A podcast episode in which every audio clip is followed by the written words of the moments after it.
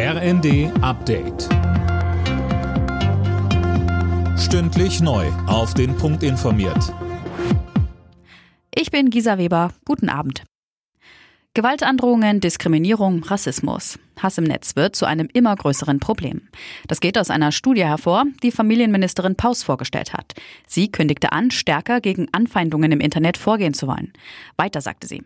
Deutschland ist bunt und vielfältig. Und so sollte auch das Netz sein. Ein sicherer Ort für Frauen, für politisch Engagierte, für Menschen, die ihre Meinung sagen wollen, für die gesamte LGBTIQ-Community, für jüdische Menschen, für nicht weiße Menschen. Diese Gruppen werden aber laut der Studie am häufigsten Zielscheibe im Netz.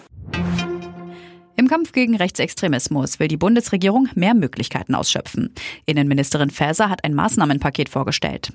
So soll Rechtsextremisten das Waffenrecht entzogen und das Bundesverfassungsgericht besser vor Einflussnahme geschützt werden.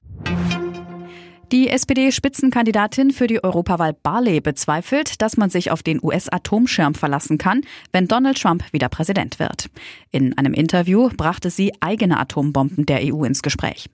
Der CDU-Verteidigungspolitiker Kiesewetter sagte dazu bei Welt TV. Dieser Vorschlag ist abstrus und würde bei uns die Verteidigungskosten verfünffachen. Das ganz Entscheidende ist, dass die Amerikaner ihre Nuklearwaffen hier halten. Das ist die günstigste Rückversicherung, die wir haben können. Weder können französische noch britische Atomwaffen das ausgleichen, noch sind wir Europäer in der Lage, innerhalb weniger Jahre den amerikanischen Nuklearschutzschirm zu ersetzen. Die Stimmung der Unternehmen im Wohnungsbau ist so schlecht wie noch nie. Laut einer Umfrage des IFO-Instituts klagt mehr als die Hälfte der Unternehmen über einen Auftragsmangel. Die Situation sei für viele mehr als existenzbedrohend, heißt es vom Bundesverband der Immobilien- und Wohnungsunternehmen. Einen Tag nach der Entlassung von Jan Sievert hat Fußball-Bundesligist Mainz 05 einen neuen Trainer verpflichtet. Der Däne Bo Hendriksen hat einen Vertrag bis 2026 unterschrieben. Zuletzt hatte er den FC Zürich trainiert.